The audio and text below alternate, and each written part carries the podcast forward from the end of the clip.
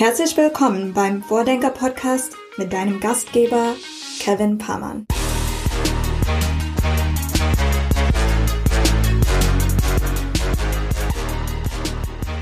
Folge 9 Vordenker Podcast, diesmal mit Katharina van Delden. Katharina ist Gründerin und CEO von Innosabi, einem Technologieunternehmen, das sich mit dem Bau von Innovationssoftware befasst und ist darüber hinaus Autorin, hat zwei Bücher formuliert, in denen sie über Innovationsmethoden geschrieben hat.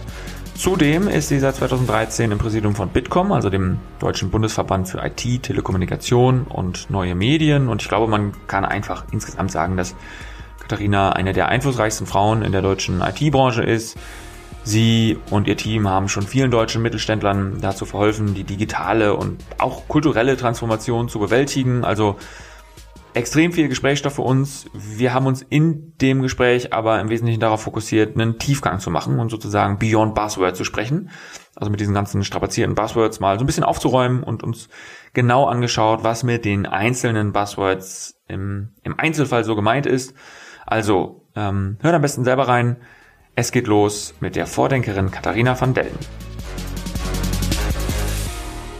Hallo und herzlich willkommen bei uns im Podcast, liebe Katharina. Hi. Vielleicht kannst du uns äh, direkt zum Start mal so ein bisschen ähm, erklären, wer du bist, was du so machst und äh, wie dein bisheriger Lebensweg so verlaufen ist. Sehr, sehr gerne.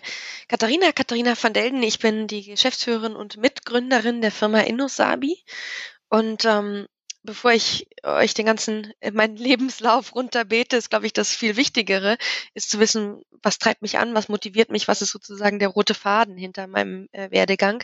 Und das ist eine unglaubliche Neugier auf alles Neue. Ja, das hat mich durch viele Stationen auch im Ausland geführt. Ich habe gelebt und gearbeitet in, in Indien, in Argentinien, in den USA ähm, eine große Neugier auch auf neue Themen, auf neue Ideen, auf neue Technologien. Und das führt natürlich irgendwann ultimativ zur Gründung einer Firma und insbesondere einer, die sich mit Innovation beschäftigt. Und das äh, haben wir dann vor. Ich werde jetzt gerade zehnjähriges GmbH-Gründungsjubiläum, ähm, zehn Jahren getan. Ähm, und in meiner Rolle als äh, CEO bin ich vor allem dafür verantwortlich, unsere äh, Vision nach außen zu kommunizieren, unser eigenes Netzwerk zu bauen, zu pflegen ähm, und natürlich strategische Projekte zu treiben. Um da mal so ein bisschen konkreter darauf einzugehen, was ihr als Innosabi so macht, also ihr, ihr baut Software und mit der Software, wenn ich das richtig verstehe, helft ihr großen Unternehmen dabei, schneller und erfolgreicher neue Produkte oder Services zu entwickeln. Ähm, ja, indem, indem ihr die richtigen Menschen, Ideen und Daten zusammenbringt. Kannst du den Hörerinnen und Hörern vielleicht mal so zwei, drei Erfolgsgeschichten nennen, ähm, die durch eure Software zustande gekommen sind und wie ihr mit der Software quasi ähm, zu diesem Erfolg verholfen habt? Also dein, dein Pitch war schon mal perfekt. Danke. so, so würde ich Innosavi auch vorstellen. Ähm, ja, von der Grundidee gehen wir davon aus, dass sich die Art und Weise, wie Innovationen, wie neue Produkte und Services entstehen, in Zeiten von digitaler Transformation total geändert hat. Und dass ähm, wir früher, und, und früher ist noch gar nicht so lange her, ähm, gesehen haben, dass neue Produkte häufig in, hinter viel Geheimhaltung entwickelt wurden, im stillen Kämmerlein, ähm, in R&D-Abteilungen von Unternehmen und äh, digitale Transformation dabei ermöglicht, auf einem ganz anderen Level und auf, mit einem ganz anderen Geschwindigkeit und Größenordnung Menschen und deren Wissen in diesen Prozess mit einzubeziehen. Und ähm, das ist so der der Motivator hinter allem, ähm, hinter unserer Plattform, so die grundsätzliche Logik ist, dass wir sagen, äh, Innovation findet, muss heutzutage im Ökosystem eines Unternehmens stattfinden. Und ähm, wir müssen Menschen mit einbeziehen, die natürlich auch aus dem Unternehmen sind, aber vielleicht auch aus anderen Abteilungen, ähm, die vorher so nicht involviert waren. Wir müssen Kunden mit einbeziehen, äh, wir müssen ähm, Zulieferer, Partner, Universitäten, Startups, ähm, wirklich ganz, ganz unterschiedliche Sichtweisen und vor allem Menschen mit ganz unterschiedlichen Ideen und auch Blickweisen auf Innovationsprojekte mit einbeziehen. Und damit das in einer relevanten Größenordnung funktionieren kann, ähm, brauche ich natürlich auch eine, ein Werkzeug, ein Tool, eine Plattform, die das unterstützt. Ähm, und du sagtest es schon im Idealfall auch noch mit den relevanten Daten anreichert. Und ähm, das ist das, was unsere Software tut. Das heißt, wir haben verschiedene Toolkits entwickelt mit dem Anspruch, ähm, Innovationsprozesse abzubilden, die eben im Innovationsökosystem eines Unternehmens passieren. Also soll heißen, wenn eine zum Beispiel die äh, Telekom zusammen mit ihren Kunden ähm, Produkte und Services entwickeln möchte, ähm, dann ähm, nutzen sie dafür ein, eine Plattform für uns, die explizit auch dafür gemacht ist, eben mit, mit Kunden in Kundencommunities ähm, zusammen zu entwickeln. Und das heißt, also wir haben da den Anspruch, die Werkzeuge für verschiedene Arten von Methoden auch zu entwickeln im Innovationsmanagement. Also in diesem Fall ähm, Kunden äh, Customer Co-Creation, also die Zusammenarbeit mit Kunden zum Beispiel zum Prototypentest, zum Beispiel um herauszufinden, was Bedürfnisse sind, ähm, aber auch das Thema ähm, zum Beispiel intern äh, mit Mitarbeitern. Da gibt es dann zum Beispiel ein internes Crowdfunding, ähm, wie das äh, Daimler erfolgreich gemacht hat, ähm, oder auch das was viele vielleicht kennen als Ideenmanagement, kontinuierlicher Verbesserungsprozess, was man auch offen und kollaborativ gestalten kann, bis hin zu Innovation Awards. Und natürlich brauche ich für alle diese Themen auch unterschiedliche Tools und die bauen wir. Und vielleicht nochmal so, so eine passende Erfolgsgeschichte, die so die, die, die Wertigkeit eurer Software auch ganz klar dokumentiert? Also ich würde jetzt behaupten, ähm, alle unsere Kunden sind Erfolgsgeschichten. Sehr gut.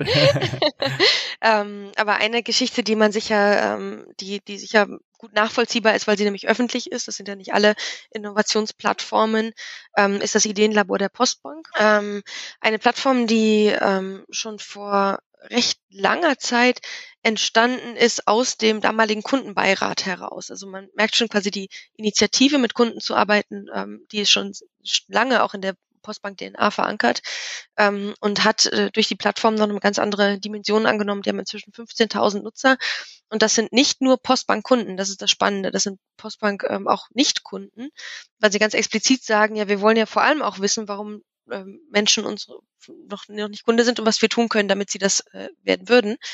Und ähm, nutzen die Plattform wirklich als aktiven Kanal, um äh, Feedback zu Entscheidungen einzuholen zu Themen, die den Kunden besprechen und haben da tatsächlich schon über 240 Projekte umgesetzt. Ich glaube 10.000 ähm, eingereichte Ideen, ähm, Themen, Beiträge von von den Nutzern. Also wirklich ein, ein großes Commitment auch in diesen Dialog ähm, ernst zu nehmen, aufrechtzuerhalten und in die internen Prozesse auch einzubeziehen. Also wirklich zu sagen, wenn wenn wir etwas entscheiden, was den Kunden betrifft, dann äh, dann fragen wir den auch und beziehen den mit ein.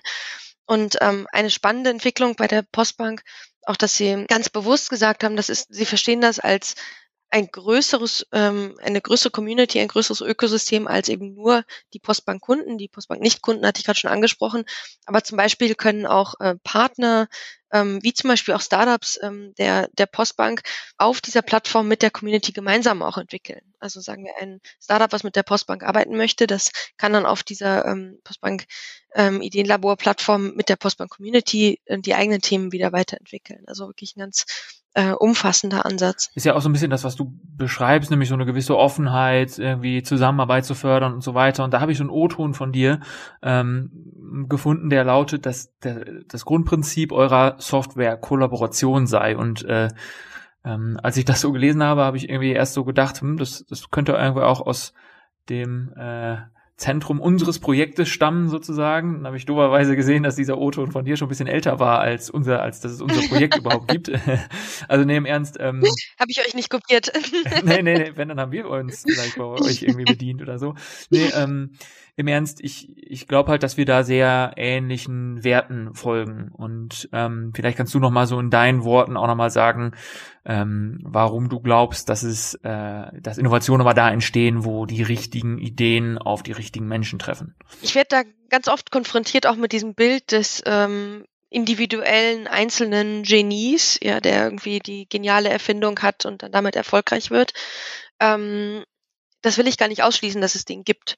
Ähm, ich bin nur gerade in Bezug auf auch auf gemanagte Innovationsprozesse, die ähm, regelmäßig funktionieren sollen und müssen und auch regelmäßig quasi Ergebnisse liefern sollten, ähm, ist es unglaublich wichtig, den Hintergrund ähm, zu, zu sehen, wie sich Märkte und wie sich Wettbewerb verändert hat. Ja, also wir sehen, ähm, dass es äh, viel, viel mehr auch um darum geht, wie schnell sich ein Unternehmen entwickeln kann, wie schnell ein Unternehmen reagieren kann auf, ähm, auf sich verändernde Marktbedingungen und ähm, wie schnell sie auch auf, auf Kundenbedürfnisse und Ansprüche reagieren können. Und das in Kombination damit, dass Angebote ja immer komplexer werden. Also nehmen wir zum Beispiel, ähm, nehmen wir das Thema humanoide Roboter. Was ich da an Kompetenzen ähm, und Wissen brauche, um einen solchen humanoiden Roboter zu entwickeln. Also ich brauche von der Hardware und der Software, das ist wahrscheinlich das, was am ehesten auf der Hand liegt, muss ich mich ja auch noch auskennen mit Linguistik der Sprache. Ich muss wissen, wie ähm, Bewegung funktioniert, eine gewisse Biologie. Ich muss bis hin zu psychisch, ja, wie ähm, kommunikativ, wie, wie interagieren wir Menschen untereinander. Ähm, und das ist für Unternehmen kaum bis nicht mehr machbar, alles dieses Wissen und diese Kompetenzen wirklich unter einem Hut zu haben und dann die Leute auch noch anzustellen in Zeiten, ähm, wo äh, man eben nicht mehr bei einem Unternehmen bis zur Rente für immer ist ähm, und, und, und viele natürlich ähm, auch den Drang haben, auch ihr eigenes Ding zu machen. Und ähm, vor all diesem Hintergründen. Ist es für Unternehmen unverzichtbar geworden, sich zu öffnen und für Zusammenarbeit offen zu sein und genau all diese unterschiedlichen Menschen an einen Tisch zu bringen und vor allem auch da an den Tisch zu bringen mit der Voraussetzung, sie ernst zu nehmen und sie wahrzunehmen und zu sagen, deren, deren Wissen und deren Kompetenz und deren Ideen sind wichtig und die beziehen wir wirklich mit ein und nicht zu sagen, ja, wir haben das jetzt schon 20 Jahre gemacht, wir wissen es doch eigentlich viel besser. Ähm, und äh, da auch eine gewisse so eine Wissenshoheit äh, für sich zu beanspruchen. Und das ist schon ein großer Wandel, den ich auch äh, in der Wirtschaft in den letzten Jahren sehe, ist, dass dafür ein Bewusstsein geschaffen wird, dass ein Bewusstsein dafür geschaffen wird, ähm, dass äh, Wertschöpfung eben in, in Netzwerken und in Kollaborationen entsteht. Hört sich auch, auch wieder fast so an wie so ein Plädoyer für, für unser Projekt, weil am Ende schaffen oder probieren wir ja genau das zu schaffen, nämlich ein, äh, ich sage mal, so, so ein Ökosystem ähm, zu schaffen, um Innovationen zu fördern, verschiedene Player an einen Tisch zu bringen, sie miteinander sprechen zu lassen und voneinander profitieren zu lassen. Mhm, ähm, mhm. Äh, von daher ein sehr ähnlicher Grundgedanke. Erzähl doch ähm, quasi nochmal euer Projekt in Bezug auf quasi was, wie es äh, sich widerspiegelt in dem, was, äh, was ich gerade berichtet habe. Ja, bei uns ist es so, dass wir halt probieren, die verschiedenen gesellschaftlichen Facetten sozusagen an einen Tisch zu bringen. Also wir haben da irgendwie einmal Politik und Verwaltung, wir haben einmal äh, Wissenschaft, wir haben einmal die Wirtschaft, so und probiert man alle an einen Tisch zu bringen und voneinander profitieren zu lassen, Räume zu schaffen, äh, wo man eben in der auch von dir angesprochenen Co-Creation irgendwie seine jeweiligen Kompetenzbereiche einbringt ähm, auch die die Unterschiedlichkeit der jeweiligen von mir jetzt angesprochenen Bereiche auch auch mitzunehmen. Ne? Also zum Beispiel ähm, ein, ein Mittelständler funktioniert ja, das wissen wir alle und da kommen wir gleich auch noch mal sicherlich noch mal zu, auch ja wiederum ganz anders als ein Startup oder so und eben auch aus den glaube ich ziemlich ähnlichen Beweggründen, äh, wie du sie geschildert hast. Ähm, ist es ja auch bei, bei uns so, dass wir eben gesehen haben, diese Komplexität ist für kaum jemanden mehr greifbar. Wir brauchen eine Kultur der Offenheit, eine Kultur der Kollaboration, wo man zusammenkommt und äh, das ist letztlich unser Auftrag. Wir probieren alle an einen Tisch zu bringen und äh, sozusagen diese Wisdom of the Crowd oder oder die Schwarmintelligenz sozusagen anzuzapfen, wenn man so will. Das ist, das ist schon fast so, so ein bisschen so die die Überleitung zum zum nächsten Thema, weil auch ihr nutzt ja, da sehen wir wieder, wie deckungsgleich das alles so ist vom Grundgedanken her. Auch ihr nutzt ja dieses Prinzip, das ja, was so ähnlich funktioniert wie Schwarmintelligenz in der Biologie oder aus dem Tier, Tierreich, wie man es kennt. Ne? Also ich glaube, ähm, wir alle kennen dieses Prinzip des Fischschwarms. Hunderte Fische schwimmen irgendwie in eine Richtung und plötzlich erscheint ein, ein Feind und die Fische verändern ganz plötzlich ihre ihre Richtung, äh, ohne miteinander zu kommunizieren oder so und auch vollkommen ohne Chaos oder vollkommen ohne zu kollidieren oder ähnliches. Die verändern ihre Richtung, in die sie schwimmen.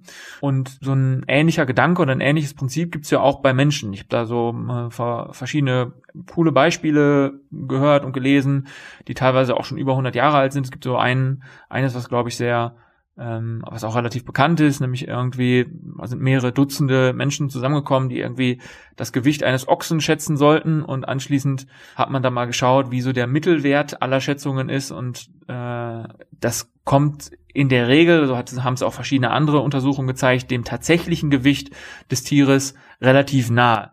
Und ähm, fast immer ist also diese Schwarmintelligenz, auch wenn man viele Menschen involviert, ähm, führt zu einer valideren Information als so individuelle Schätzungen eines Fachmanns. In dem Fall bei der Schätzung Gewicht des Ochsen wäre das ja so ein Metzger, ähm, kann man fast sagen, mit sehr großer Wahrscheinlichkeit, fast mit einer gewissen Sicherheit kann man sagen, dass wenn viele Menschen probieren, das zu schätzen, dass es dann eher der Wahrheit entspricht, als wenn so ein Experte das schätzt. Und im Innovationskontext nutzt ihr ja diese kollektive Intelligenz und die, die Meinungen der Gemeinschaft eben auch, das nennt sich dann, so ist ja dieser, dieser Fachterm äh, Crowd Innovation oder Crowdsourcing. Ähm, vielleicht erklärst du unseren Hörerinnen und Hörern nochmal so ein bisschen genauer, was es mit diesem Prinzip so auf sich hat. Ich würde tatsächlich sogar noch einmal differenzieren und äh, Crowdsourcing und Crowd Innovation voneinander trennen. Crowdsourcing ist, kann man auch verstehen, und so verstehen wir es bei Nosabi, wirklich als ein Teilungsprinzip von Arbeit ähm, soll heißen, wenn ich zum Beispiel äh, hunderttausend von Bildern in Online-Shops zu verschlagworten habe, dass ich da eben nicht äh, einen Menschen für anstelle, der Jahre seines Lebens äh, Bilder verschlagwortet, sondern dass man eben, dass auch tausende von Menschen gibt, jeder macht ein paar und dann ist man relativ schnell durch. Das ist quasi Crowdsourcing als Arbeitsteilungsprinzip, was jetzt erstmal mit Innovation wenig zu tun hat. Ähm, wenn man das aber überträgt auf ähm, die Frage, wie wie ähm, generiere ich auch neue Ideen, neue Konzepte bis hin zu Prototypen und ähm, wirklich bis hin zu Markteinführung ähm, zusammen mit vielen, vielen Menschen. Ähm, das, da steckt dahinter quasi das Thema Crowd-Innovation mit der Annahme, dass eben viele Menschen viel Wissen aus verschiedenen Blickwinkeln haben, viele gute Ideen haben ähm, und damit natürlich auch qualifizierte Entscheidungen treffen können.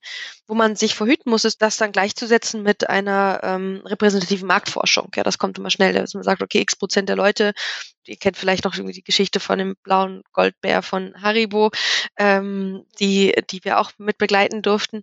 Da geht es ja nicht drum zu sagen, ähm, x Prozent äh, aller Konsumenten wünschen sich einen äh, blauen Goldbären, sondern es geht drum, Menschen wirklich mit einzubeziehen, ernst zu nehmen, ähm, zusammenzuarbeiten und zuzuhören. Ähm, und wenn das dann eben durch eine Masse, durch eine Community, durch eine Crowd bestätigt wird, ähm, dann ist er quasi wie so ein, ja, ein, ein selbstverstärkender Prozess. Was aber deswegen so wichtig ist, dass es quasi nicht als repräsentative Marktforschung verstanden wird. Und da kommen wir wieder eigentlich zum, zum Anfang unseres Gespräches, ähm, dass es sich hierbei ja nicht eben, dass man auch diese Einzelgenies mit ihren einzelnen genialen Ideen und Gedanken sich, dass die nicht darin untergehen, ne? sondern dass die natürlich ähm, äh, Gehör bekommen und dann diese Ideen weitergeführt werden und äh, weiterentwickelt werden durch die Crowd. Und äh, das ist natürlich, wenn man da quasi auf der einen Seite diese genialen Einzelideen zusammenbringt mit einem gesammelten Wissen einer Crowd, eines Schwarms, einer äh, von vielen Menschen, das ist das, äh, was, was dann auch zu erfolgreichen Innovationen führt. Ich, ich persönlich halte auch relativ viel davon, davon, so Menschen grundsätzlich zu involvieren und sie zu Mitgestalterinnen und Mitgestaltern zu machen. Du hast ja dieses äh, Beispiel von den blauen Goldbären ähm, einmal gerade kurz angesprochen. Der Wert ist ja nicht unbedingt ausschließlich zu sagen, hey, jetzt haben wir einen blauen Goldbären, da wären wir ja nie im Leben drauf gekommen, ähm, vielleicht irgendwie der Weg dahin. Also ich habe irgendwie gehört, dass es irgendwie über über Algen oder die die, die Farbe über Algen gewonnen wurde und so. Also da, da steckt sicherlich viel Innovation drin. Aber ich glaube, mindestens genauso ein großer Wert ist ja eben auch die Crowd zu involvieren und sie zu Mitgestaltern zu machen. Das ist ja, glaube ich, auch ein, ein wichtiger Aspekt, oder? Absolut.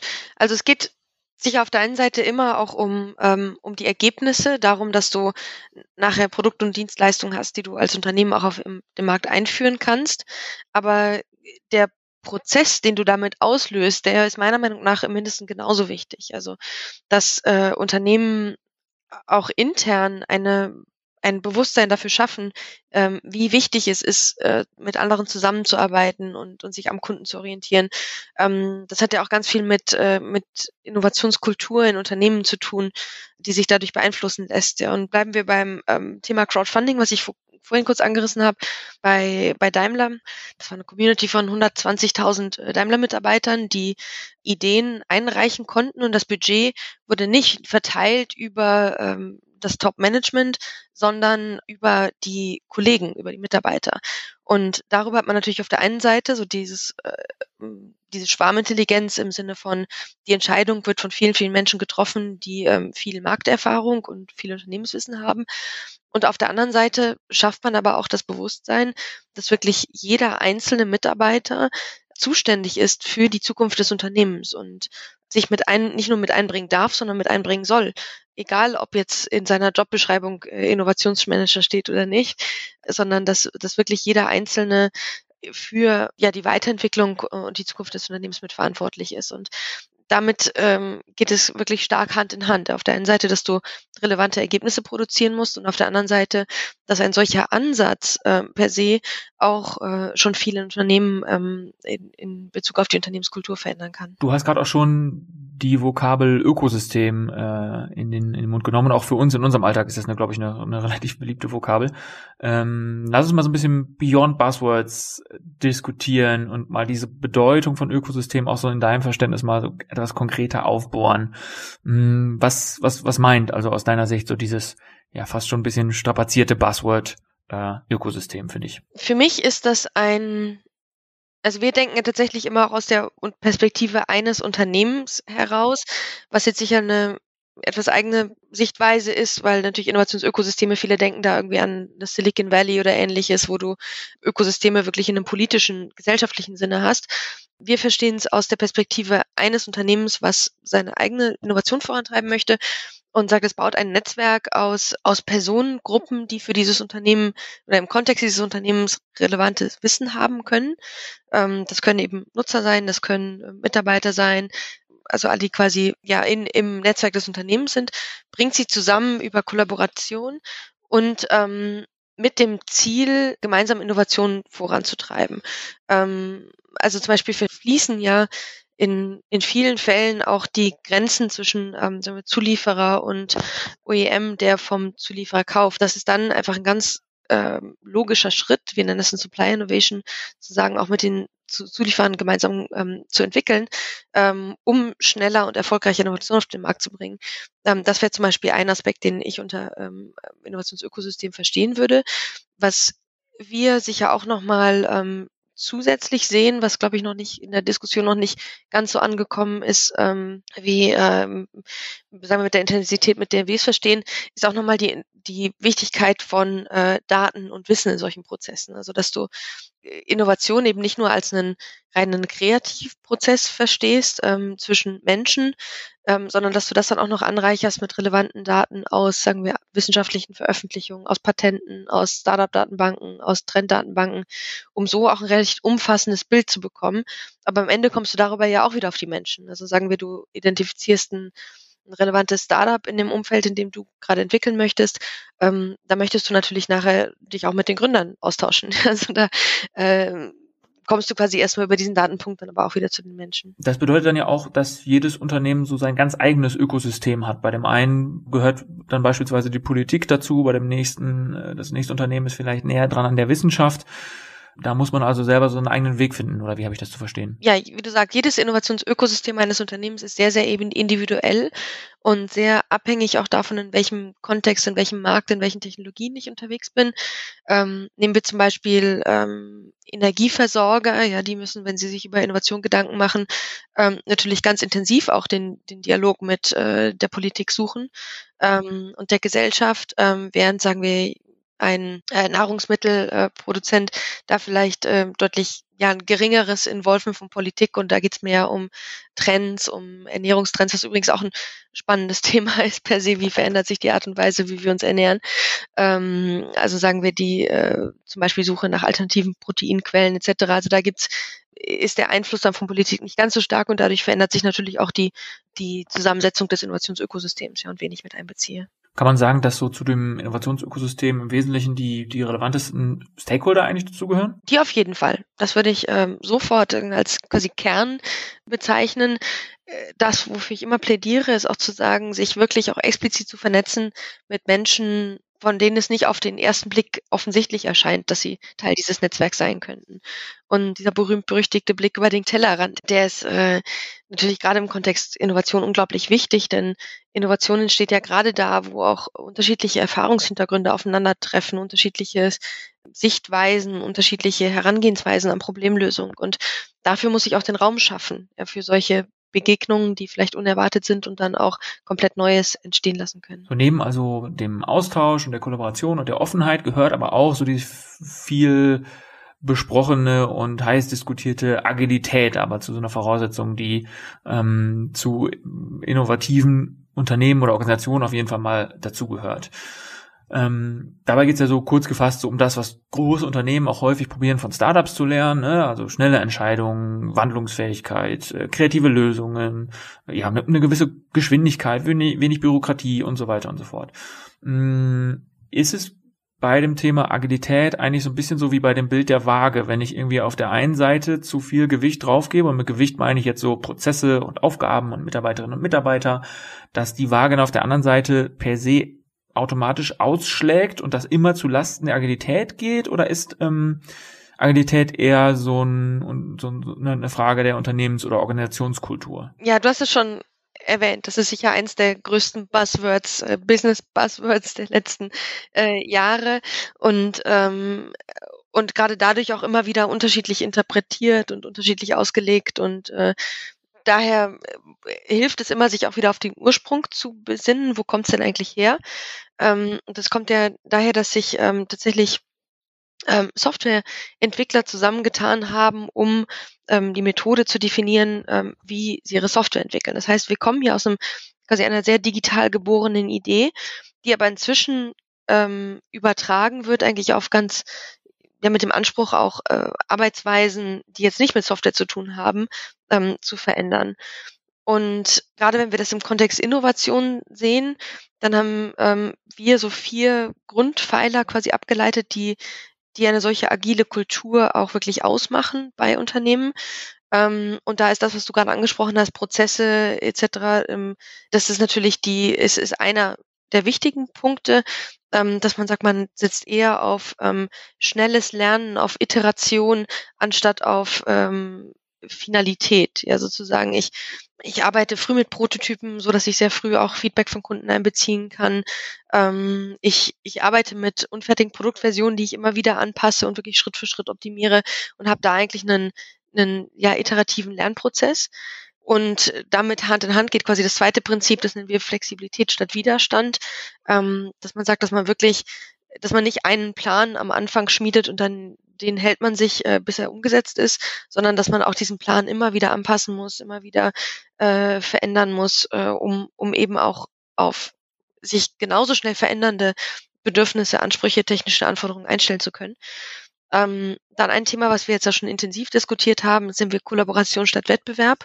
Also eher zu sagen, ich ähm, ich suche aktiv die Zusammenarbeit und das ist natürlich jetzt in der Pandemie meiner Meinung nach nochmal viel deutlicher geworden, dass das wirklich ein Erfolgsprinzip ist. Also wir sehen sowohl in den Initiativen wie Hackathons, ja, sei es zur Lösungsfindung für die Krise selbst, ähm, bis hin zu ähm, Verbesserung digitaler Lernangebote, ähm, über aber auch die Entwicklung von Impfstoffen. Das waren ja auch alles Kollaborationen verschiedenster Firmen, ja, wo, wo wir, glaube ich, dieses Prinzip wirklich jetzt unter Beweis stellen konnten, dass wenn wir die ganz großen Probleme lösen wollen. Und da ist die Pandemie ähm, ja auch erst äh, eins von vielen weiteren sehr großen, die, die uns äh, momentan beschäftigen, ähm, dass da wirklich Kollaboration über Wettbewerb geht, um Neues zu schaffen und, ähm, und, und schnell genug agieren zu können. Und dann das vierte Prinzip, ähm, das geht damit auch Hand in Hand, Offenheit statt Geheimhaltung, dass es wirklich darum geht, offen zu kommunizieren ähm, und, und Wissen zu teilen um sich so gemeinsam weiterentwickeln zu können. Wenn ich richtig recherchiert habe, seid ihr bei Innosabi ja so 55 Mitarbeiterinnen und Mitarbeiter, ne? Genau. Ist das auch für euch dann immer so eine Art Abwägung, also jeder neue äh, Mitarbeiter oder Mitarbeiterin, dass man dann auch immer so ein bisschen abwägt, ob das dann wieder zu Lasten der Agilität gehen könnte? Weil irgendwie vielleicht noch den Zusatz, weil ähm, man hat ja irgendwie so das Gefühl, ihr habt äh, sehr viele große äh, Kunden, ihr seid irgendwie in den Medien sehr präsent und so weiter und so fort. Ich hätte irgendwie von außen fast erwartet, dass ihr mehr äh, Mitarbeiterinnen und Mitarbeiter haben könntet. Das nehme ich als Kompliment. genau. Also ich sehe tatsächlich nicht unbedingt Unternehmensgröße als absolutes Hindernis für Agilität. Das wird ja häufig ein bisschen angenommen, dass man sagt, äh, kleine Startups sind agiler als die großen Konzerne. Was sicher stimmt, dass es den einfacher fällt, einfach aus ihrer DNA heraus. Aber ich, ich finde, wir neigen auch gerade im Dialog in, wahnsinnig dazu, so im öffentlichen Dialog irgendwie große, große Strukturen und große Organisationen zu verteufeln, ja, zu sagen, die, ähm, die kleinen Startups sind die tollen und die großen Konzerne sind die, die es nicht verstanden haben. Und äh, das halte ich für total den falschen Ansatz, ja, sondern Ähm, ich glaube, es ist ganz wichtig, dass man auch mal sieht, was bringt die eigene Art von Organisation für, äh, für Vorteile.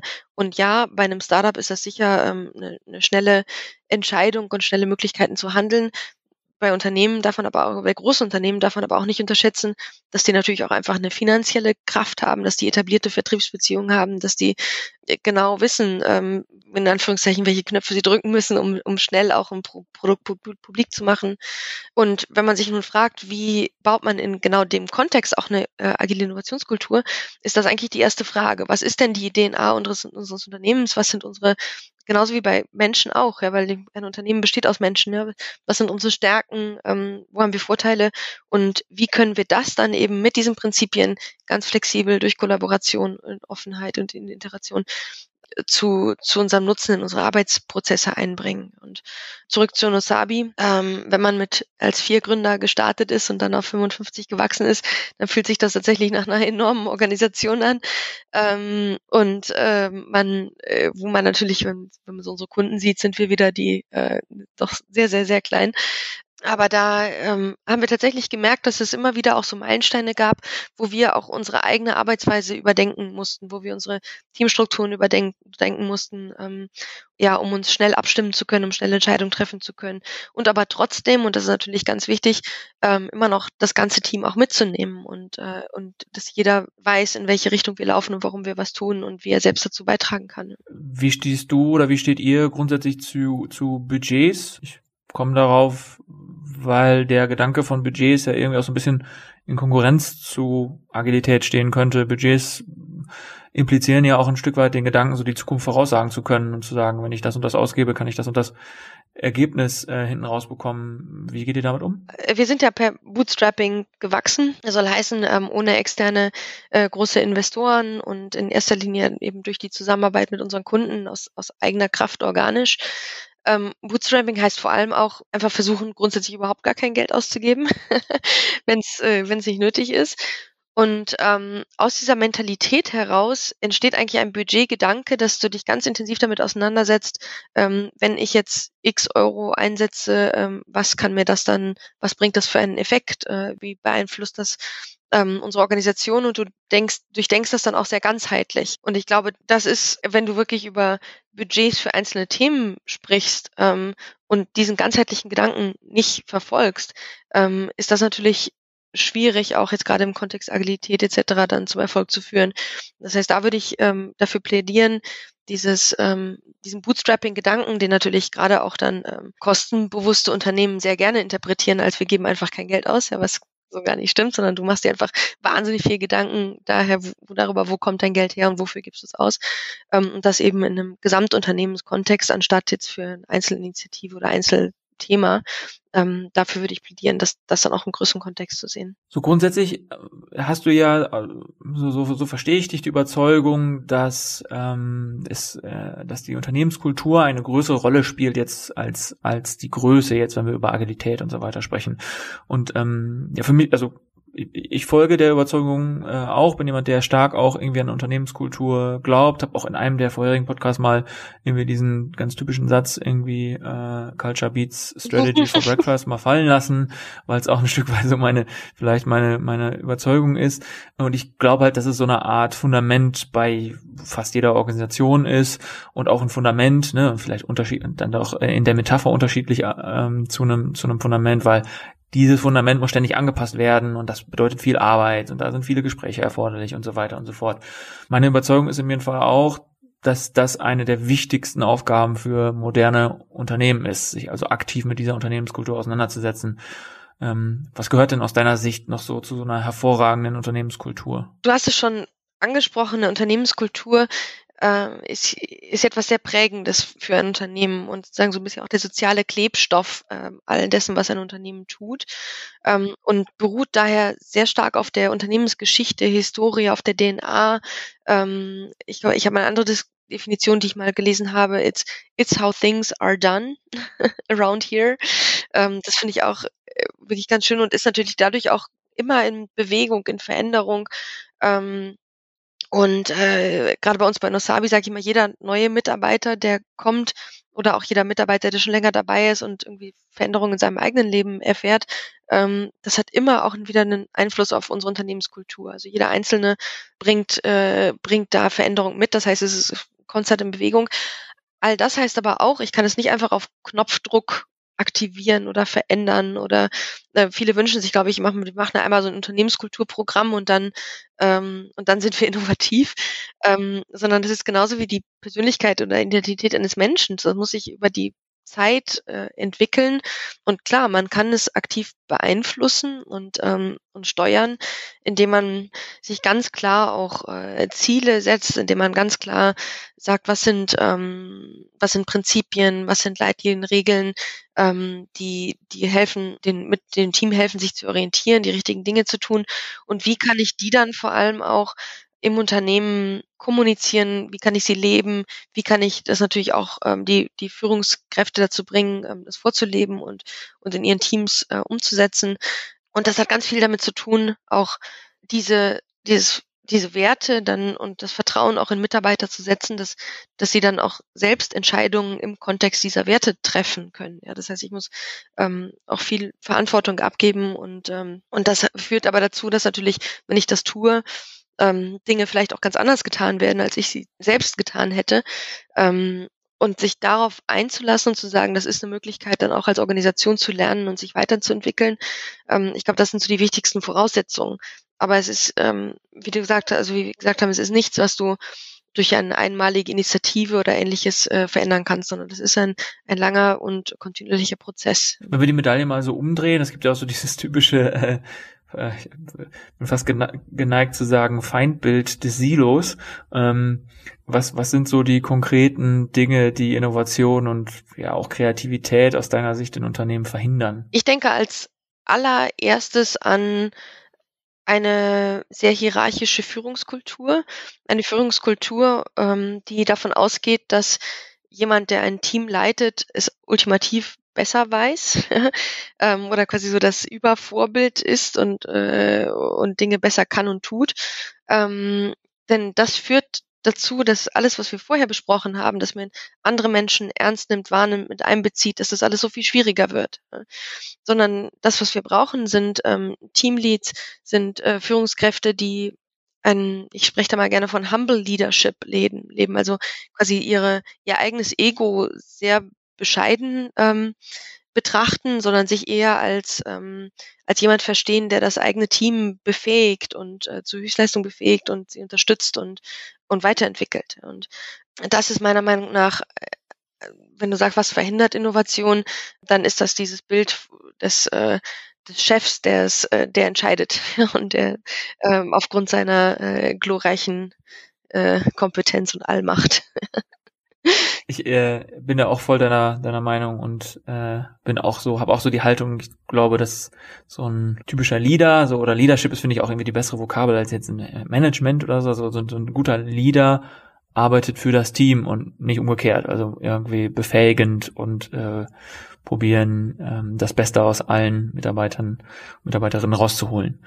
Bedeutet das eigentlich auch, dass so soziale Intelligenz so die fast so die wichtigste Kompetenz für einen modernen Leader oder Leaderin ist? Ja, das würde ich äh, unterstreichen in Kombination auch mit Kommunikationsfähigkeit. Ähm, also da auch wieder zurück zum Thema Innovation.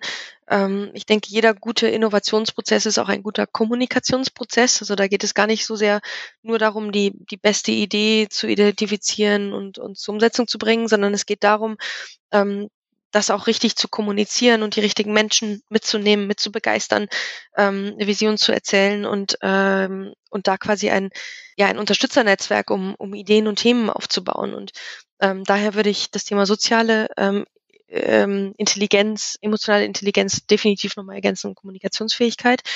Wobei ich auch, ähm, wenn wir jetzt über das Thema Führungsverhalten ähm, sprechen, das auch nochmal ganz bewusst ergänzen würde, zu sagen, es ist nicht also wir sehen ja so einen Karrierefaden häufig die Entwicklung, dass man ähm, äh, damit man sich weiterentwickelt, Führungsverantwortung übernehmen muss. Ja, und ich glaube aber, dass längst nicht jeder, der einen phänomenalen Job macht, ähm, auch sich wohlfühlt, Teams zu führen. Und dann kommen wir ganz schnell zu den, zu den Situationen, dass wir in Teamleads Menschen haben, äh, denen das eigentlich gar nicht liegt und das äh, bis dahin einen fantastischen Job gemacht und äh, bis zu dem Punkt, dass sie dann ähm, ähm, haben vielleicht fachlich einen phänomenalen Job gemacht und bis zu dem Punkt, wo sie dann Teamverantwortung mit übernehmen und das eben aber nicht ihre unbedingt ihrer ähm, ihren Stärken entspricht.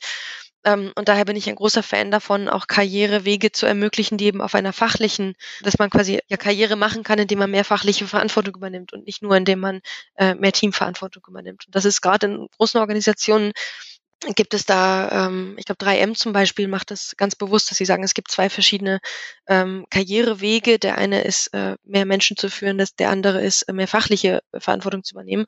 Und das muss ich sagen, finde ich, äh, finde ich grandios weil eben jeder Mensch so unterschiedliche Stärken hat und äh, sich natürlich auch daran entlang entwickeln muss. Ja. Finde ich sehr spannend. Äh, kannte ich noch nicht. Ähm, die Methode oder die Herangehensweise werde ich mich auf jeden Fall mal, mal beschäftigen.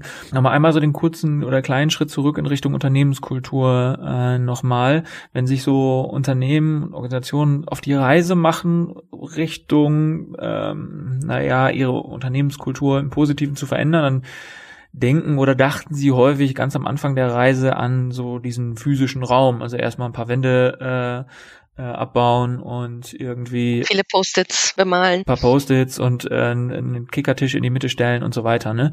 Hm, wie ist denn so deine Beurteilung, so Einfluss vom physischen Raum auf die Innovationsfähigkeit? Wir neigen dazu, auf der einen Seite eben an Kickertische äh, und bunte Bälle zu denken und das vielleicht auch ein bisschen zu belächeln.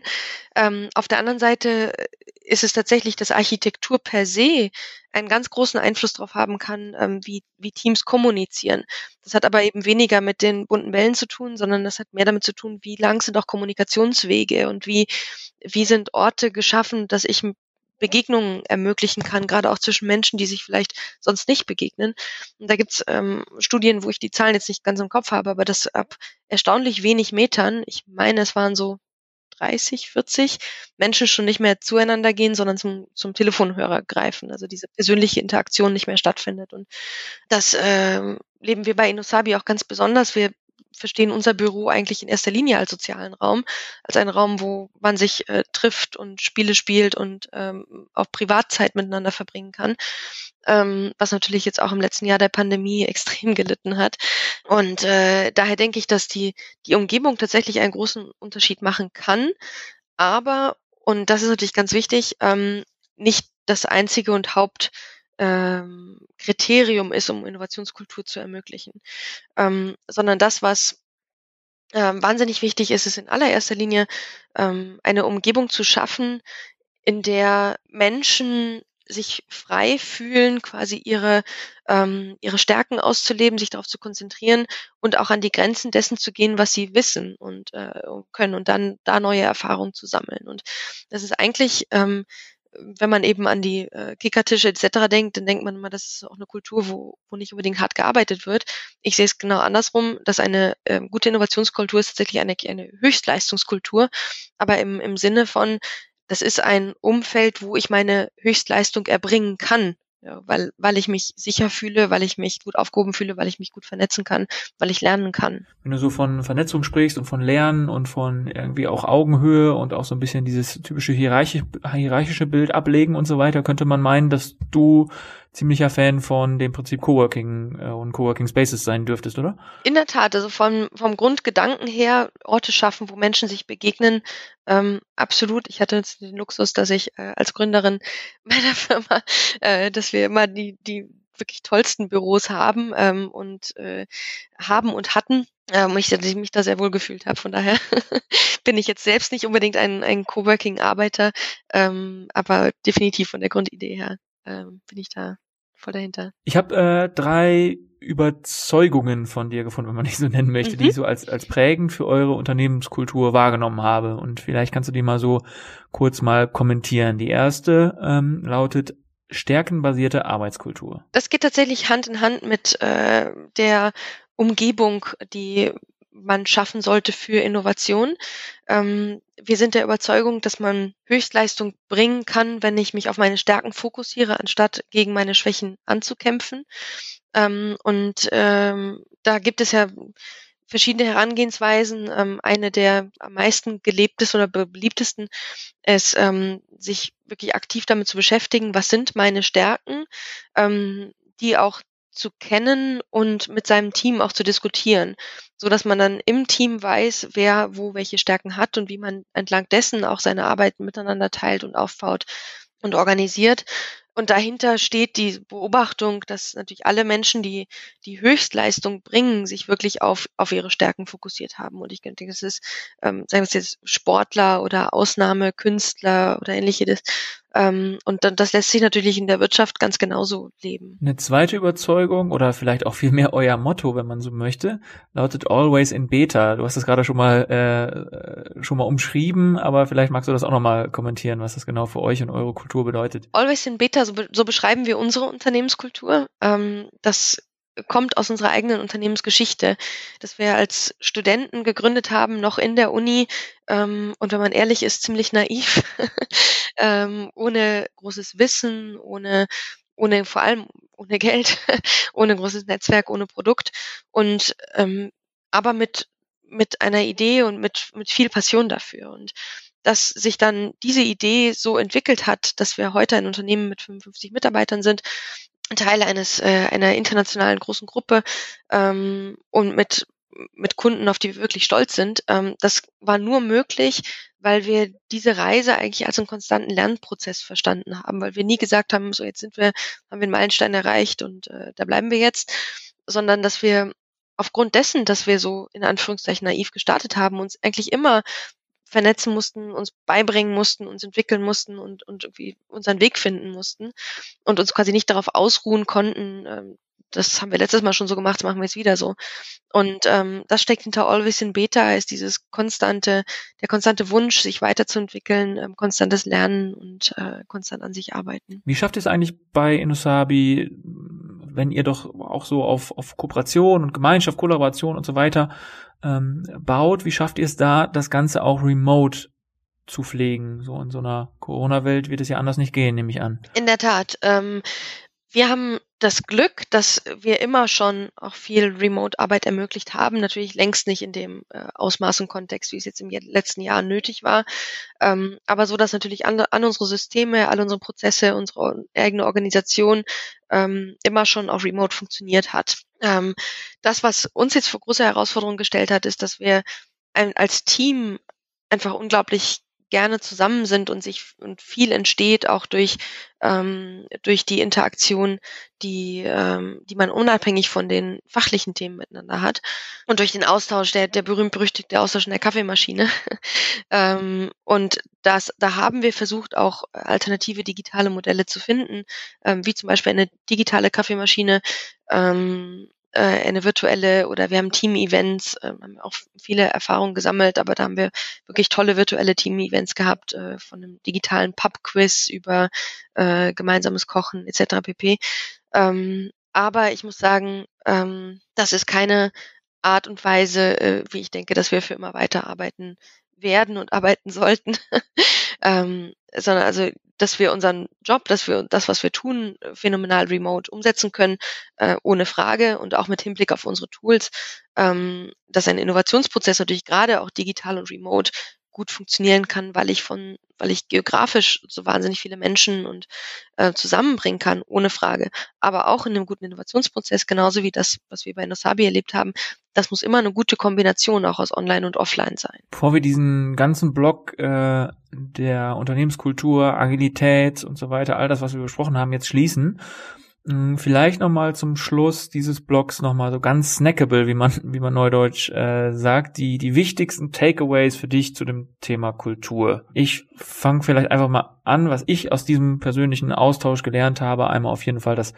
Agilität so eine gewisse Freiheit eben braucht. Du hast irgendwie ähm, das, das Bild gezeichnet des, äh, der typischen Autoritätsperson. Da habe ich jetzt abgeleitet, eben Agilität und dementsprechend auch Kreativität und Innovation braucht Freiheit. Mhm, mh. Was wären noch so weitere Takeaways? Dass das Etablieren einer Innovationskultur kein einmaliger, ein, keine einmalige Veränderung ist oder kein einmaliges Projekt, sondern wirklich ein konstanter Prozess und ähm, dass man das auch zulassen muss, dass, dass sich Kultur konstant verändert ähm, und dass man konstant natürlich ein Auge drauf haben muss und das bearbeiten, bearbeiten muss. Veränderungen zu feiern statt zu fürchten vielleicht, auch ganz grundsätzlich auch, ne? Ja, das ähm, würde ich unterschreiben. Und bis hin ja, wenn wir über Unternehmenskultur reden, das ist, ist natürlich äh, zurück auch zu meinem Kernthema Innovationsökosysteme, ähm, dass äh, eine Innovationskultur ähm, auch davon lebt, dass ich mich vernetze, dass ich mich austausche, dass ich mich mit den richtigen Menschen zusammentue, dass ich ähm, offen bin für Begegnungen, offen bin für, für neues Wissen, neue Ideen ähm, und dann auch Wege finde, das alles in meine Entscheidungen mit einzubeziehen. Und am Ende kann man vielleicht auch einfach sagen, das alles Dinge irgendwie, die, die, die dazugehören, aber so eine wirkliche Anleitung, so ein richtiges Checkheft für agile Unternehmen oder für eine gute Unternehmenskultur, die gibt es wahrscheinlich nicht. Genauso wie ein, ein, Koch ja auch irgendwo immer seine ganz eigene Rezeptur finden muss, müssen wahrscheinlich auch Organisationen ihre eigene Rezeptur finden, oder? Das würde ich so bestätigen. okay. Wirklich, ja, deinen eigenen, als Unternehmen, als Organisation deinen eigenen Weg finden musst. Und klar, es ist immer gut, auch von anderen zu lernen und sich zu schauen, was, anzuschauen, was haben andere gemacht, aber man muss es dann eben im eigenen Kontext interpretieren. Ja, wie, was heißt das für mich und wie kann ich es dann auch äh, umsetzen? Okay, dann kommen wir zu einer, zu einer Frage, die der Alex Graf in dem vorherigen Vordenker-Podcast äh, gestellt hat. Und zwar lautet die Frage wie folgt.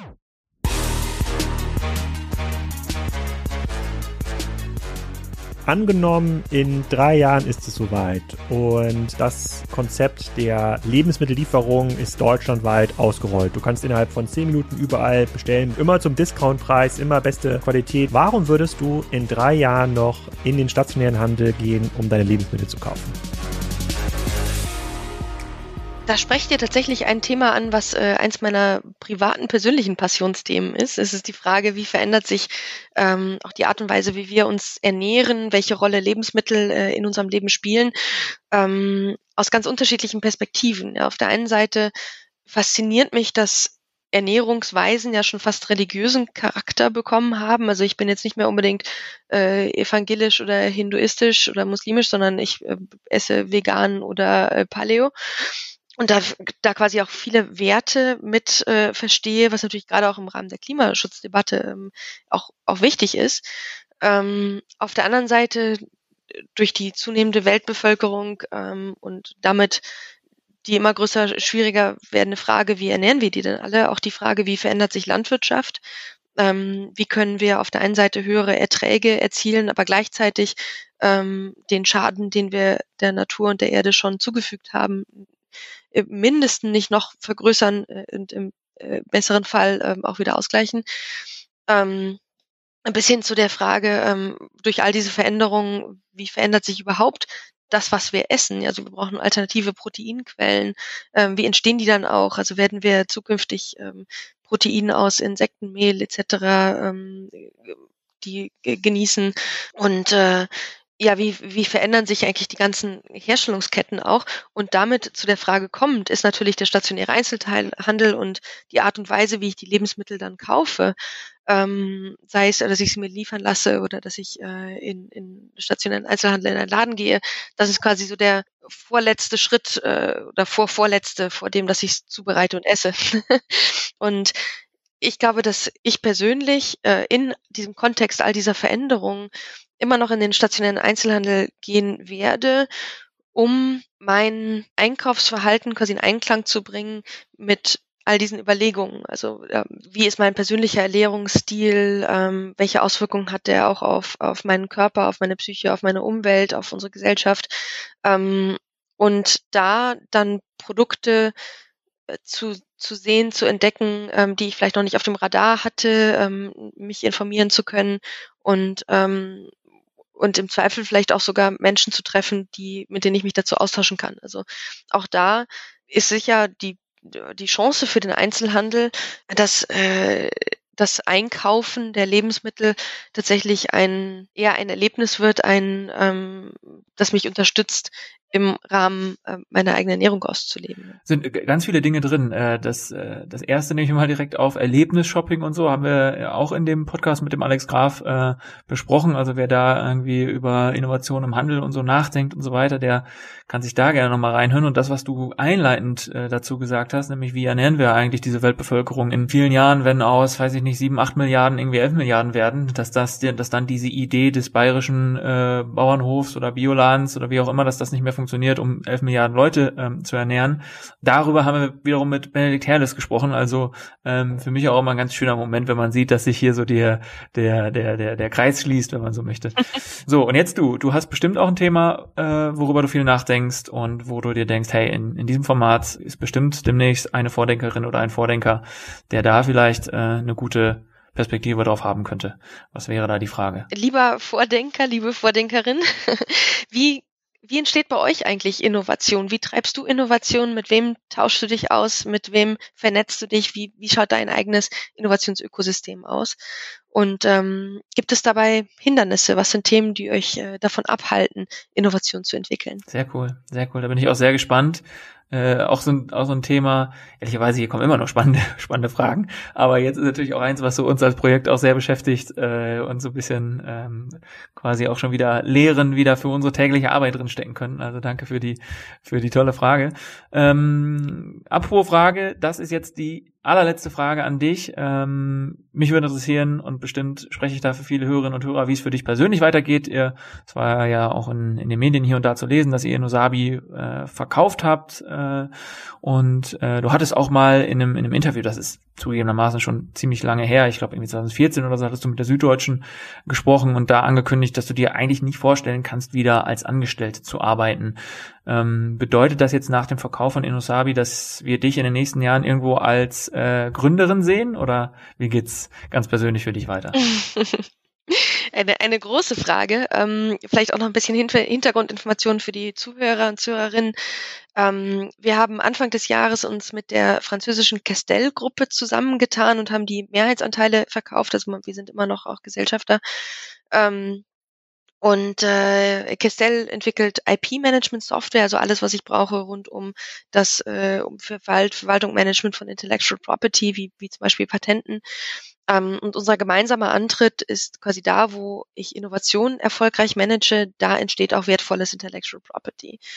Und für uns aus unternehmerischer Perspektive war die ganz große Frage, ähm, nachdem wir ähm, äh, unter anderem als europäisch beste ähm, Innovationsmanagement-Plattform bewertet worden sind, nachdem wir tolle Erfahrungen hatten in den USA mit einer Partnerschaft, haben wir uns gefragt, gut, wie können wir diese geniale Ausgangsposition dafür nutzen, jetzt auch wirklich weltweit ähm, aktiv zu sein und, und weltweit äh, präsent zu sein und unsere Plattform verkaufen zu können. Und ähm, da ist der Zusammenschluss mit Kestel die logische Antwort darauf. Ähm, wir sind jetzt zusammen fast 1500 äh, Mitarbeiter in 30 Ländern unterwegs. Und ähm, wenn du mich fragst, wie sehen meine nächsten Jahre aus, also wir haben alle, wir, wir Gründer haben uns alle ähm, auch noch äh, weiter der, der, der Firma verpflichtet, sind weiter dabei und das mit großer Freude.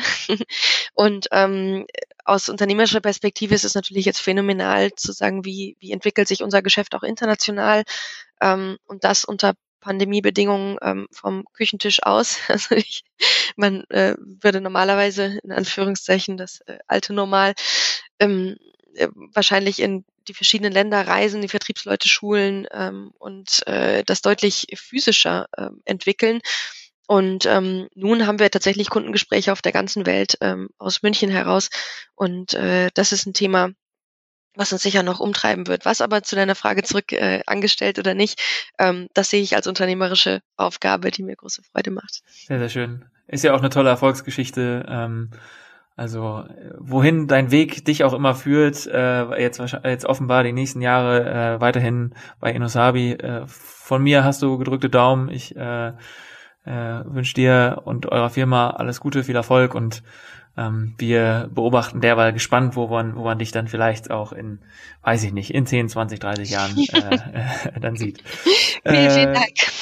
Vielen lieben Dank, dass du dir Zeit genommen hast und äh, hoffentlich bis bald mal. Sehr gerne, hat Spaß gemacht. Ciao, ciao.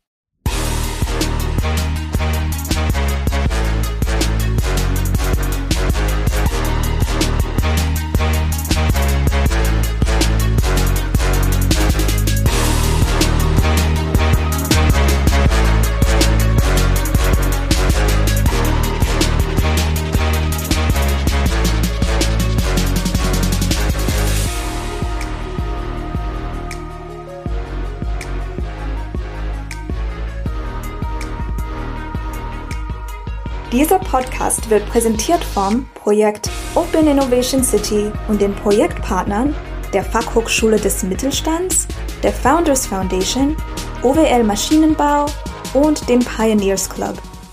Ein besonderer Dank gilt unserem Förderer, dem Ministerium für Wirtschaft, Innovation, Digitalisierung und Energie des Landes Nordrhein-Westfalen.